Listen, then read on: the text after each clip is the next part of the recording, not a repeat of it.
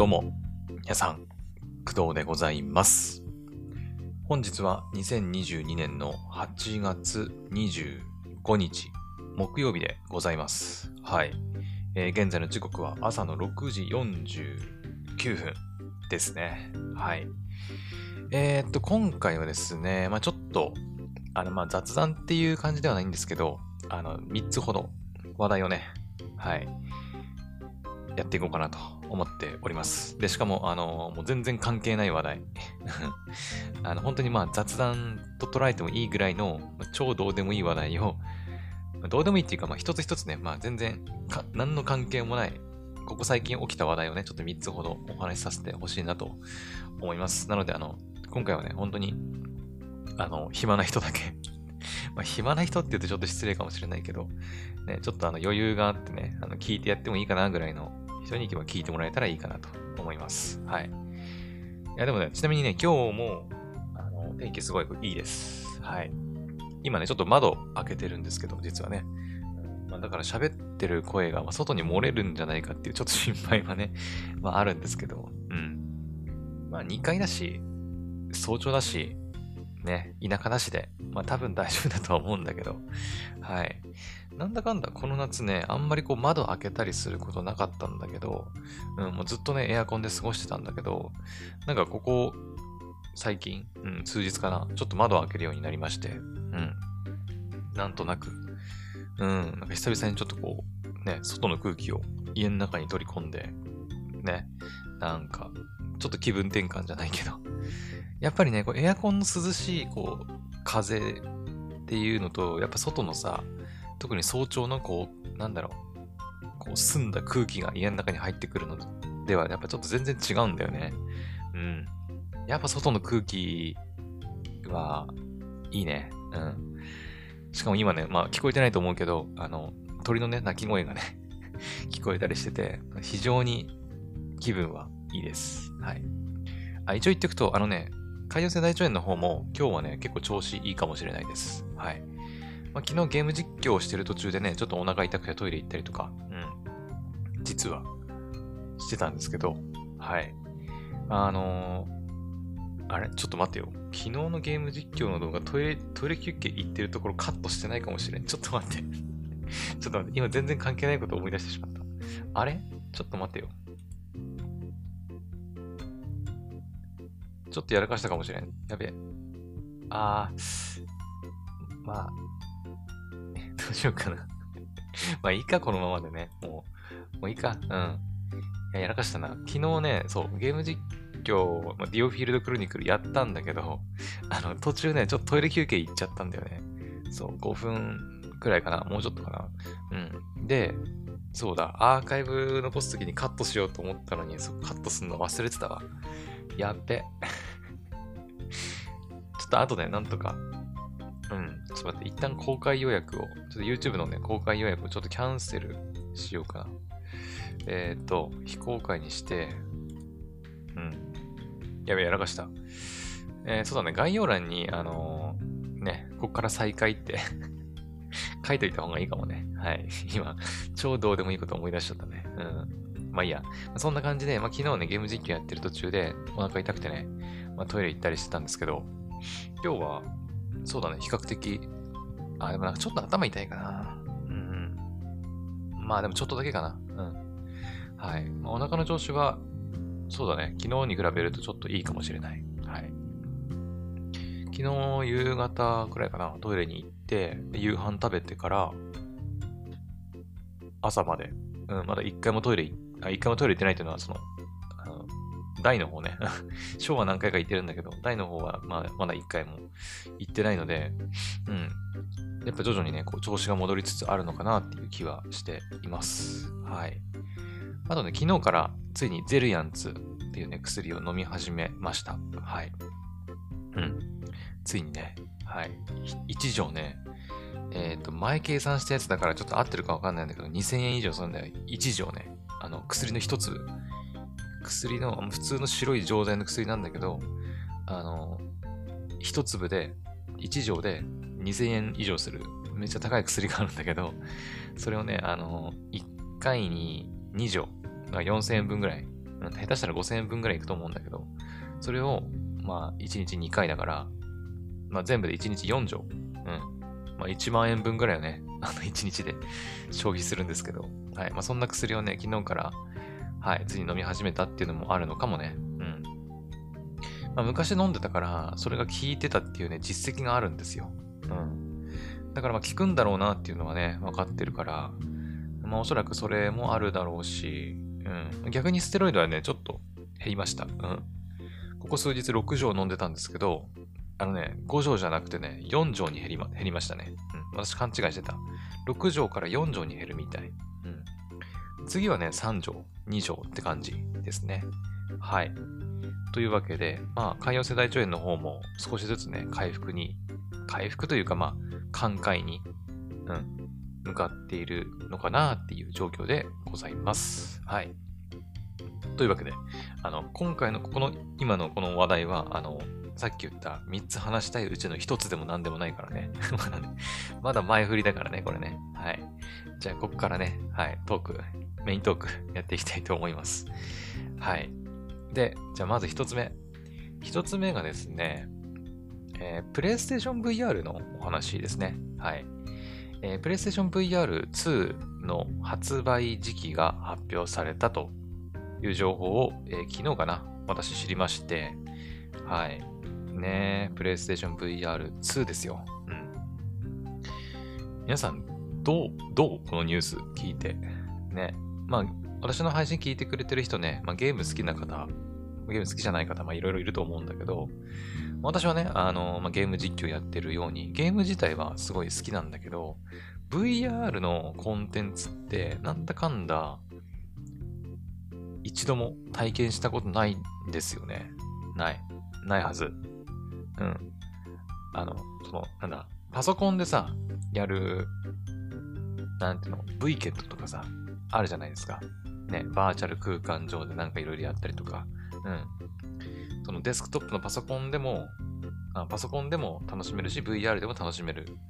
けど、そのパソコン版では楽しんだことあるけど、VR を実際につけて、なんかこう、コンテンツを楽しむっていうことは、本当にね、一回もやったことないんだよね。うん。はい。まあ、なかなか、どうなんだろうな。もう今ね、まあ、VR もね、まあ、知らない人もいないぐらい有名になってきてますから、むしろやったことない人の方が少ないのか、まあ、それともね、まあ、私みたいにまだ一回もそういうのを体験したことないっていう人の方が多いのかわかりませんけど、うん。まあ、プレイステーション VR2 っていうのは、まあ、いわゆるプレイステーション、ソニーのプレイステーションが出す、えー、ヘッドマウントディスプレイかな ?VR。ゲーム機器っちゃゲーム機器かな？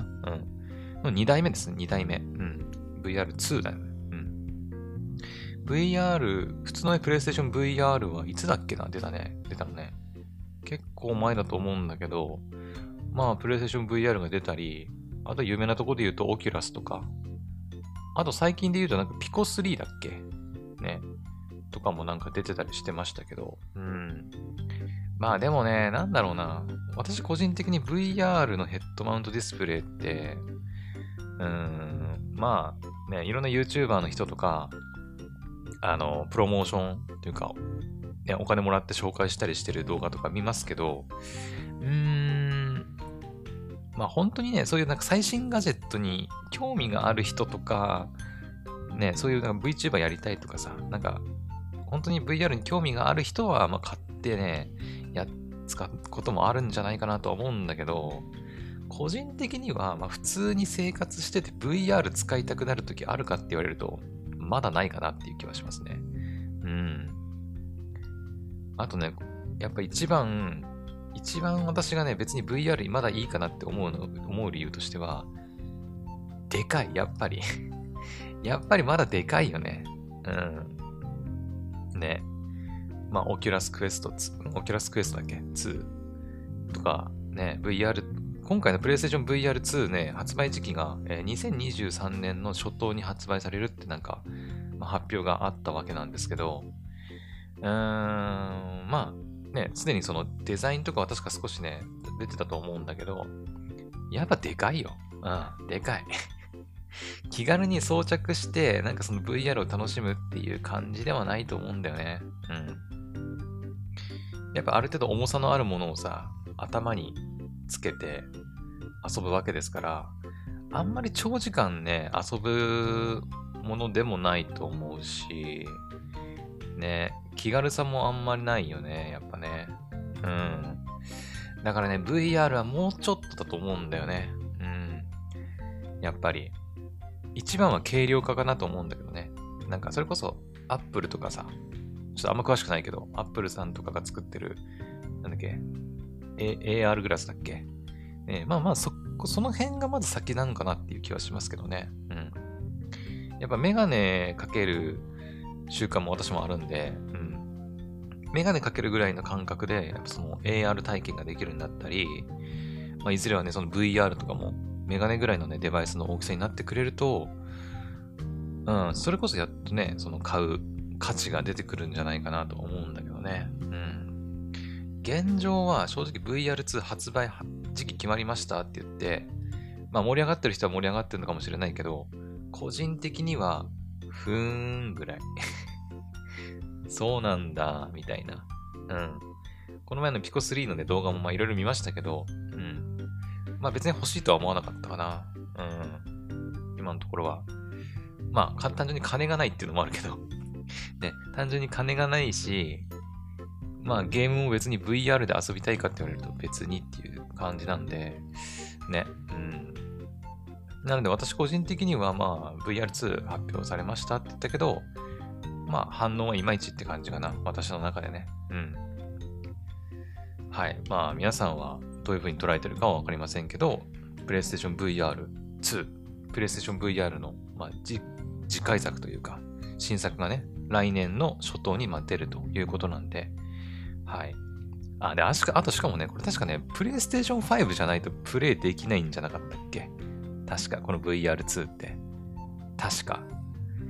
基本的に PlayStation VR って PlayStation 4とか、うん、ゲーム機、やっぱありきのゲームなんですよ。VR 単体では確か起動しないはずなんだけどね。オキュラスクエストとか、ね、ピコ3は確か別だけど、パソコンにつなげてね。あ、でも、v、PlayStation VR もパソコンにつなげられるのかな？ちょっとその辺あんま詳しくないけど、うん。まあ、でも PlayStation VR2 は確か PlayStation 5ありきの話だった気がするんで、そもそも PlayStation 5持ってない人はね、全然関係ない話題でもあるしね。うん。未だに PlayStation 5って手に入んないよね。どうなんだろう、今。ちょっと待って。もうね、あの、正直私も PlayStation 5もういいやってなってるんで、別に欲しくはないんですけど。うん、別にプレステ4でゲームできるしね。ああ？え、プレステ5普通、あ、待って。え、ちょっとね、これ？あ、これ、招待リクエスト。あ、今、え、皆さん、皆さん、皆さん、皆さん。これ、これ、このクドラジ今配信されてるのをいつ聞いてるかわかんないし、私が配信した時点で、まあ、まだ残ってるのかわかんないけど、今ですね、Amazon、Amazon で、PlayStation 5のえ通常版の招待リクエストが送ることができるようになってます。はい。招待リクエスト。なので確実に変えるわけではないんだけど、あ、デジタルエディションもある。どっちもある。あの、要はあのディスク入るやつとデジタルエディション版の両方。うん、両方ともね、招待リクエスト送れるようになってますね。はい。え、びっくりした。えー、なんか、販売というか、まあ、抽選なんで、結局当たらないと買えないっていうところはあるんだけど、うん。なんか今、ちょうどやってるみたい。まあ、私は買いませんけどね。ね。もう、もう正直、いいやってなってます。はい。どっちかっていうと、今一番欲しいのは、PlayStation 5よりも、えー、ゲーミング PC が欲しいです。はい。うん。やっぱね、パソコンでゲームやる習慣はなかったんですけど、最近その結構ね、一般のゲームとかでも、やっぱ Steam でリリースされますとかさ、ね、それこそ、あの、幻冬とかもそうだったし、うん、まあ、スマホで、スマホとパソコンだったかな？とか、だし、あと、ヘブン・バンズ・レッドもね、Steam 版がリリースされたりとか、モンスターハンターとかもね、あの、スイッチだけじゃなくて、Steam 版も出たりとか、うん、結構ね、その、パソコンでできるようになってるっていうのもあって、結構最近ね、PlayStation 5よりゲーミング PC の方が、まあ、値段は全然違うけどさ、値段は全然違うけど、やっぱり、できることも増えるし、ね、ゲーム実況の質も上げられるし、うん、やっぱできること多いパソコン、ゲーミング PC の方が今は欲しいなっていう気がしてるので、うん。まあ今 Amazon でね、リクエストを送ればもしかしたら抽選当たるかもしれないけど、まあ別にって感じかな。うん。ね。まだ抽選何回っていう感じだけどね。まあしょうがないんだろうね。まあいろいろご時世のこともあるからね。うん。はい。というわけで、まあプレステーション5ね、欲しい人は、もしね、欲しい人は、Amazon で抽選リクエストを送ることができれば当たるかもしれませんので、ぜひ、ポチってみてください。はい。というわけで、ちょっといろいろ話しましたけど、PlayStation VR2 の発売時期が2023年の初頭っていう風に発表されたよっていうお話でございました。はい。まず一つ目が以上です。はい。じゃあ二つ目。あのね、こっから二つは、まあマジであの、超プライベートな話題なんで、あの、ここで切ってもいいかもしれないぐらいの 話題ですね。はい。じゃあ、一つ目、二つ目いきます。二つ目はですね、えー、昨夜ですね、昨日の夜、えー、私、私が住む、まあ私ね、実家に住んでるんですけど、青森のね、青森の実家に住んでるんですけど、私の住む、えー、家にですね、昨夜、えー、コウモリが 襲撃してくるという事件が発生しました はい。コウモリです。バットマンですね、バットマン。はい。いやー、大変でしたよ、昨日。まあ、私の家はね、あの実家なんで、私以外にも、まあ、母親とか妹とか、うん、まあ、複数人で住んでるんですけど、うん。家族みんな大慌てよ、大慌て。あの、まあ、家の中に入ってきたわけではないんですけど、まあどう言ったらいいのかななんか、うーんとね、外っちゃ外なんだけど、家の玄、まあ田舎あるあるだと思うんだけど、その、なんていうの？家の玄関の、と、ところに、まあちょっとした空間があるんですよね。うん。まあ、そんなでかい空間ではないんだけど、まあちょっと物、物置じゃないけどね、こう物を置いたりとかできるような屋根がついててみたいな。うん、そういう感じの、まあ、なんか、なんていうの、仕様というか、うん、あの、形になってるんですけど、その、まあ、空間にコウモリがね 入ってきたみたいで、もうみんな大慌てよ。うわ、どうするどうするどうするって言って。うん。で、一番最初にね、気づいたのがね、まあ妹だったんですけど、えー、昨日の夕方 ?6 時くらいかな。まあ、妹が仕事から帰ってきたわけですよ。うん。そしたら、なんか、ね、玄関が騒がしくて、バサン、なんかすごい、なんかすごい勢いでドアがバーンって閉められて、な、な、なんだ、どうしたどうしたと思ったら、あの妹曰く、玄関に何かいるって言うから玄関に何かいて、もうパタパタ飛んでて、もう怖いから急いで中に入ってきたって言うから、え母親と二人でね、家で待ってたから、え、どうしたどうしたな、何何何がいたの？みたいな話になって、で、最初はね、もちろんそのコウモリだってことは全然わかんなくて、でっかいガじゃないかと。うん、夜だしね、夏だし。でっかいガでも入ってきたんじゃねえかって話になって、で、あの、まあ、妹は最初にその気づかなかったから、もちろんね、仕事から帰ってきて、ね、ただ家のドアを開けただけなんで、まあ、あの、何にもね、知らずに入ってきたら、まあ、たまたまその空間の中に、まあ、ガなんだか、コウモリなんだか謎のね、飛翔体に、あの、遭遇して、びっくりしたっていう話をしてて、え、なになになになにみたいな。そんなこと言われるとさ、不安で、ね、一体何が飛んでるのかもわかんないし、うん。もう不安すぎてさ、もう、明日、外出れねえじゃんみたいな感じになって、もうこれはやるしかねえだろってなって、で、家族みんなでね、あの、なんとか、ね、こう、正体をはっきりさせてやろうと思って、で、玄関を、ゆっくりドア開けてね、そーっと顔出したりしながら、家の中に入ってきたらそれこそ大事件だからね。あの、ね、まだ玄関の外、うん、家の中ではないから、うん、一応ね。うん。だからまあ、まだね、良かったんだけど、家の中に入ってきてたら、それこそ、あれじゃない？あの、なんだ、なんていうの？あのさ、志村けんのさ、なんだっけあれ？えー、なんだっけあれ？8時だよ全員集合だっけ？これ分かる人いるのか分かんないけど。ね。でよくあのかかってる音楽でさ、タンタラタンタンタンタラタンタンタンタラタンタンタンタンタンってあるじゃん。タンタランタランタンみたいな。あの音楽が流れてもいいんじゃないかっていうような状況になっちゃうからね。そうなるとね。うん。そーっと開けて、で、コウモリがあ、コウモリじゃねえ。まあ、その飛翔体がね、謎の、謎の飛翔体がファーって家の中に入ったら、タンタラタンタンタンタラタンタンってね、なりそうなぐらい今本当にね、みんなてんやわんやしてたよ。本当に。やばいやばい、どうするどうするって言って。いや、もううち、やっぱね、田舎ではあるんだけど、やっぱみんな虫とか、まあ、そういうのはあんまり触れないタイプの人間がね、みんなそうなんで、ね、結局、まあ、誰がやる誰がやるってなって、まあ、結局母親がね、なんとか外に行って、うんもういやいやね、うん、行ったりしてたんですけど。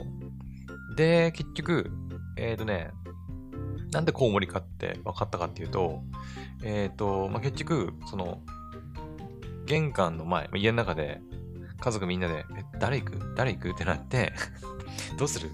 今日もうなんとかする？それとも明日に回す？みたいなね、こう、討論が行われて、でもとりあえず正体が何なのかだけは確かめたい。確かめないと、確かめといた方がいいんじゃないかってなって。うん。で、思い切って私が、じゃちょっと見てみるわって言って。そう。一番最初はそうだったね。いきなり母親が飛び出してったわけじゃなくて。うん。あの、じゃちょっと俺見てみるわって言って。うん。で、うちインターホンもついてて、で、映像見れるんですよ。あの、外のね。その、ピンポンをした人の顔とか見れるようになってるんで、まあ、家の中からそのインターホンの映像を確認しながら、あの、何が飛んでるかっていうのをちょっと確認したりしてたんですけど、ちょっとしたね、ホラーゲームみたいな感じでしたよ。あの、家のね、インターホンを、ね、あの、見ながらさ、あの、なん、その飛翔体が何なのかをこう確認するっていうね。うん。ちょっとね、ホラーではあったんだけど、まあそれをね、ちょっと母親とか妹とかに確認してもらいながら、あの、ゆっくりね、玄関のドアガチャって開けて、どこにいるかな？みたいな。家に入ってこないよね？みたいな感じで、そーっとこう見たら、あの、なんいわゆるなんていうのかな、その、うちのそので、えっ、ー、と、メインのその玄関のドアがあって、で、その外の方にもう一つドアがあるんだよね。だから二つドアを通ってこないと、まあ私の家の中には入ってこれないようになってるんだけど、だからその外のドアとそのメインのドアのところに空間があるわけなんですけど、うん。で、その空間は完全にこう締め切っちゃってる状態だったから、まあその家の玄関のドアをさーっと開けて、外を見たら、あの、その外側の方、外に通じてる方の、あの、ドアのところに、あの、どれぐらいって言ったらいいんだろうな。うーん、なんかね、おはぎみたいなものがね、黒、いや本当におはぎみぐらい、おはぎ、おはぎぐらいかな。げんこつほどはないけど、あのね、どれぐらい ?5 センチ ×5 センチぐらいかな。うん、正方形ってわけじゃないんだけど、まあそれぐらい。もうちょっとあったかな？10センチぐらいかな。とにかくね、もうでも黒くておはぎみたいだったんだけど、みたいなものが、その玄関の外側の方のドアにピトってくっついてたんだよ。いや、あれは明らかにおかしいと。ま夜だったからね、もう暗くてよくわかんなかったんだけど、うん。え？っと思って。うん。なんかいるぞと思って。なんだろうあれ？みたいな。まあ、私もそんなに目いいわけじゃないからさ、暗いし。じーっと見て。うーん。まあ、ガではないよなみたいな。なんかぷっくらしてるし、明らかにガではないなと思って、で、いや、いるいるいるって言って家族に伝えて、ちょっと確認してくれって言って、母親に確認してもらったら、あ、コウモリだわってっていうのが、まあ、発覚したということになります。はい。で、まあ、結局ね、ガじゃなくてコウモリだったと。うん。んで、まあ、コウモリだってことが分かって、じゃあどうすんのと。結局。うん。ってなったんだけど、まあ、虫取り網とかがね、あの、あれば一番良かったんだけど、虫取り網なんてもうなかったわけですよ、うちには。あの、本当に虫取り網ね。あの僕の夏休みとかであの僕くんとかが使ってるような本当の虫取り網を。うん。ああいうのがあればさ、バサって捉えて、ね、外に逃がすこともできるんだけど、まあないからさ、ね、ないんで、まあ、どうしたかっていうと、うちの母親がですね、あの、虫取り網っぽいものをね、自作しまして うん、ビニール袋と、なんか針金と、なんかちょっとした棒みたいなやつを使って、その場で、うん、あの、虫取り網じゃないんだけど、虫取り袋みたいなものを、まあ、自作しまして、で、あの、普段ね、私の母親、外で農作業したりするんですけど、農作業するときの、もうあの、格好で、もう全身もうあの手袋して、なるべく触りたくないみたいなね、うん。なるべく、こう、半袖とかでさ、肌に触れたら、ね、嫌だなっていうことで、も完全防具で、うん。で、その自作のね、虫取り袋を持って、母親が、まあ、外に、まあ、玄関の方に行って、うん。で、やっと、バサッ捕まえたって言って いるいるいる、ここの中にいるいるいるって言って、うん。で、あの、どうするどうするどうするって言って、まあ、ちょっとしたパニック状態だったんだけど うん。でもね、なんかね、なんだっけな、鳥獣なんとか法だったかな保護法だったかなって言って、コウモリって、なんか、その、殺したりだとかな殺したりとか、飼うのもダメなんじゃなかったかなうん、捕らえたりとかって。うん。なんかそういう法律があるらしくて、うん、法律だったかなうん。あるらしくて、まあ、むやみにね、まあ、傷つけたりすると、本当にあの捕まったりするらしいんで、あの、本当に気をつけてほしいんだけど、皆さんもね。うん。まあ、うちは結局その、ね、母が自作した あの、虫取り袋みたいなやつに、パンって捉えて、で、その後、あの、なんとかね、こうドアを、その、外に通じてるこのドアをスーって開けて、そのまま、ね、パッて逃がして、うん、そしたらね、あの、コウモリってやっぱりその、なんだろう、すぐにこう、外を、なんつうの、すぐにこう、パタパタってこう、鳥みたいに羽ばたいていける生き物ではちょっと違うのかな？なんかね、地面をね、こう、なんか四つ足みたいな感じでこう、ベタベタベタベタベタってこう はいつくばっていって、で、途中から、あの、羽をね、バーサーン広げて、パタパタパタパタってどっか飛んでいきましたよ。うん。はい。ってな感じで。うん。羽広げたらね、結構でかかったね、でもね。縮こまったらね、本当にだから、おはぎみたいなね、ちっちゃい、なんか、ね、形してるんだけど、羽バサー広げたら本当に横20センチ、30センチ、30センチはなかったかな。横20センチぐらいはあったかな。うん。あったんで、でかーと思って。うん。あんまり生でコウモリ見ることないからね。うん。まあ、初めて見たこ、見たってわけではないんだけど、うん。でも、青森に住んでてコウモリ、まあ、たまにいるらしいんだけど、でもちゃんと結構間近でちゃんと見たのは初めてかもしんないね。ってなことがありました。はい。いや、本当にね、昨夜はね、もう家族みんなで大騒ぎですよ。どうする？どうする？どうする？どうする？みたいな。うん。まあ、私に至っては別に外出る予定もないから、ここずっとね、ずっとないから、別にね、行っちゃいいんだけど、まあ、妹とかはね、仕事行くんで、玄関必ず通らなきゃいけないからさ、余計に不安だろうし、ね。だからもうなんとかしないな、しないといけないなってなって、まあなんとかね、家族みんなで協力して、はい、コウモリを撃退しました。まあ撃退っていうか、ただ逃がしただけだけどね、外にね。うん。ただね、そのどっから入ってきたとか、いつ入ってきたのかっていうのは全然わかんないらしいんだよね。うん、まあ、昼間、母親がね、なんか、玄関そのドアをね、ちょっと開けっぱにしてたっていうのもあるらしいんだけど、ただコウモリって夜行性だから昼間に入ってくることとかあんのかなって話もしてて、ね。うん。だからちょっとどこから入ってきたか謎ではあるんですけど、多分1匹ぐらいだけだけだと思うんだけどね、巣作ったりってしてるわけではないはずなんだけど、うん。はい。ってなことがありました。はい。うまく説明して伝わったのかどうかちょっとわかんないけど、はい。というわけで、えー、昨夜、工藤家に起きたコウモリ襲撃事件のお話で ございました。はい。ふぅ。じゃあ、ラストね、ラスト。うん。まあ、ラストの話は、まあ、さっきのね、コウモリの話に比べるとだいぶライトな話ではあるんですけど、ただ個人的には一番ちょっと痛い話で、あの、私がね、普段メインで使ってる、えー、まあ、テレビというか、まあ、モニターというか、まあ、テレビなんですけど、がですね、えー、おそらく故障しました うーん、これ一番痛いんだよね、本当に。そう、今もね、その、今目の前にあって、画面見たりしてるんですけど、何が起きたかっていうと、昨日かな？昨日ね、ゲーム実況午前中やってたんだけど、その時はね、まだ大丈夫だったんだけど、夕方はま仕事しようと思って、うん。まあ、つけたわけですよ。テレビね。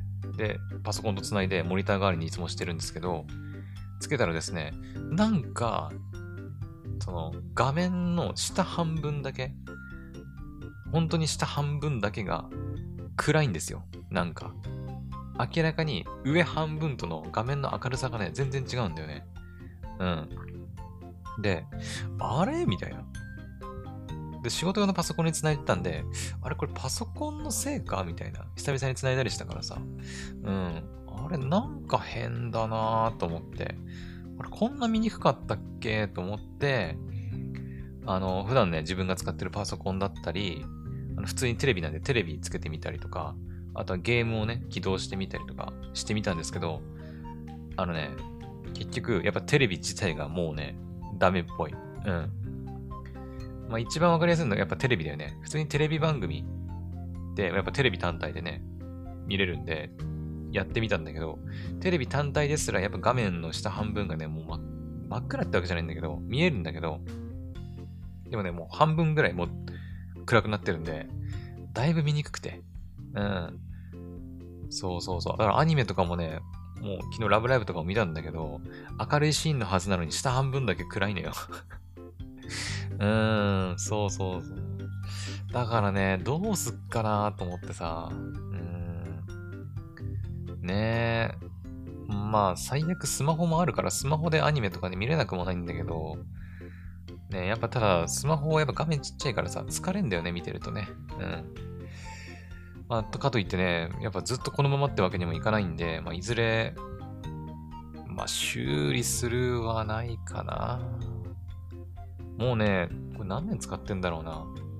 これレグザですね、レグザ。レグザのテレビですね。うん。大きさはね、多分30何インチだろ、これ。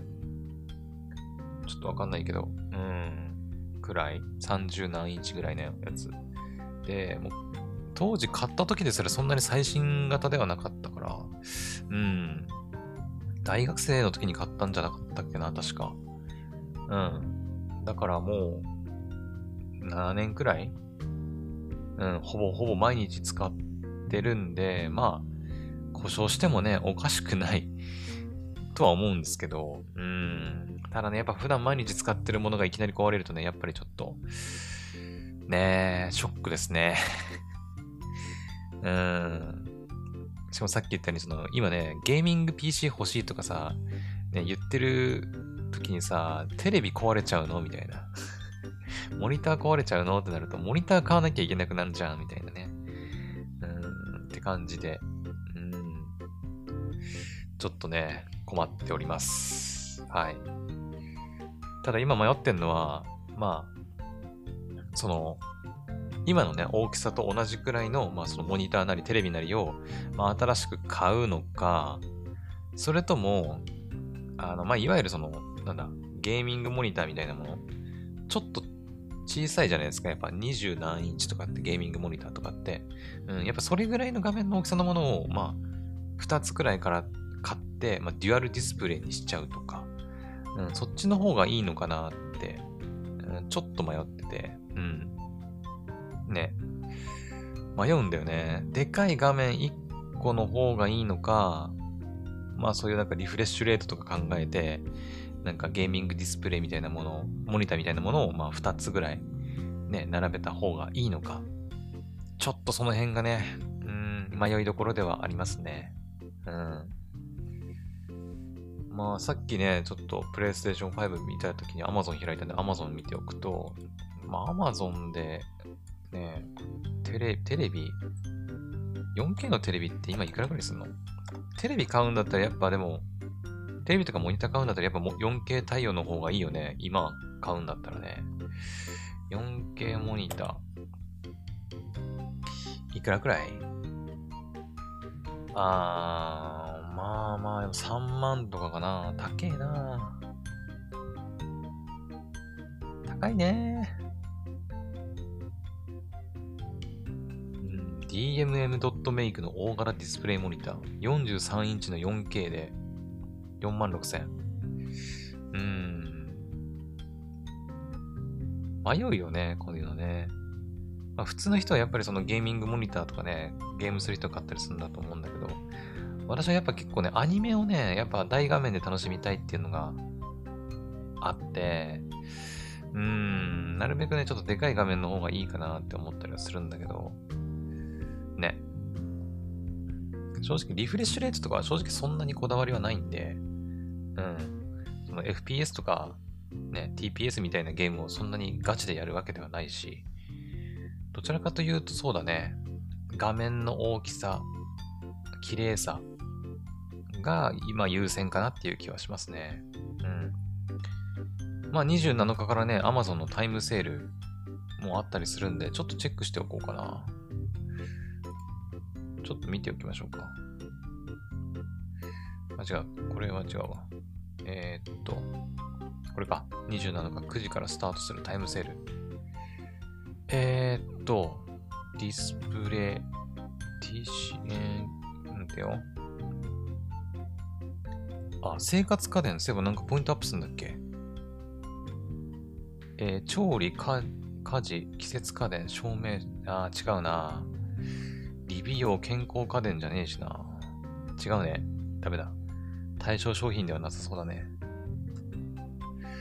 そうだな昔、あのー、これもクドラジで言ったことあるんだけど、マコナレ社長っていうね、あの、プログラミングスクールのテックキャンプか、を運営されてる社長さんが YouTube で喋ってたんだけど、なんだっけな、ハイセンスっていうね、ああいうテレビのね、メーカーっていうのかな。のテレビが、まあ、だいぶコスパがいいって言ってね、あの、お話しされて、されてたんですけど、ハイセンスだとね、ハイセンス24型のハイビジョンテレビ、4K 対応じゃないんだね、これね。でも2万7000円ぐらい。24インチ。うーん、4K ってなるとやっぱちょっと高いのかなまあ悩むね。うーん、悩むな。4K テレビか。4K テレビ。4K テレビってどこがいいんだろうな。ね。うん、迷うね。まあ、正直あんま高くない方がいいな。予算的には3万ちょっとぐらいがいいかな、一番。あんまりでかすぎると、その置く場所にも困るけどね。うん。あ、これとかいいんじゃない？テレビ43型の43インチ 4K 対応。東芝ボード内内蔵。うん、4万800円。4K HDR ダブルチューナー。うーん。でも4万か。ね結構大きいよね。ね大きくない？だってゲーミング PC 欲しいって言ってる人間がさ、4万使えたらさ、結構、ね、いいパソコンのパーツ変えちゃうよ、だって。ね。うん、モニターちょっと後回しかななんか。まあ、使えないわけじゃないからね。今何？今もその画面見ながら見てるんですけど。そう、使えないわけではないので、うん。まあ、モニターちょっと後回しかな。まあ、仕事でも使ってるからね、なるべく最優先で揃えたいところではあるんだけど、ただやっぱちょっと高いね。3万とか、まあ、4万だとしても、だったら、ちょっとゲーミングパソコンの購入に当てたいなって思ったりはするな。うん。ねえ。はい。てなわけで、私が普段から毎日愛用していた、まあ、テレビ、えー、モニターがね、ちょっとね、故障したっぽくて、画面の下半分が暗いというお話でございました。本当に完全にプライベートなお話だったんですけど、うん。ねもう本当に急でちょっとびっくりしたんだけどさ、ショックで。うん。ね。まあまあ、でも、起きてしまったものはしょうがないからね。はい。まあ、形あるものはいつか壊れるということで、まあ、7年、8年使って、これだけ持ったんだから、まあいいんじゃないかなとは思うけどね。はい。というわけで、今回の話は以上かな。うん。まあでもやっぱりゲーミング PC 優先的に買って余裕があればまあモニターもって感じかな。うん。モニターの私が選ぶ基準としてはやっぱりリフレッシュレートうんぬんっていうよりは、そうだね。大きさ、そして 4K、まあ、HDR 対応とかだといいのかな。うん。その辺あんま詳しくないんだけどさ。ねなんか HDR って書いてあるとなんか画面綺麗そうなイメージあるけど、うん。実際 HDR って何って聞かれるとちょっとよくわかんないっていう感じではあるんで、うん。あ、中古で買ってもいいのかな？テレビとかだったらね。モニターとかだったらさ、わざわざ新、新作じゃねえや。新品で買わなくてもね。ああ、中古モニターとか中古テレビを買うのもありか。ちょっと待って。中古テレビっていくらすんの？中古テレビ。中古のテレビって、ソフマップの中古通販サイト。壊れてなければ別にいいんだよな。えっ、ー、とね、値段安い、安い順に並べよう。あれ？あなんか全然テレビと関係ないものが出てきたな。あ、でも1万円ぐらいはすんのか。ーん。アマゾンとかでも中古テレビって出んのかな？テレビ。中古。えー、っと、中古テレビ。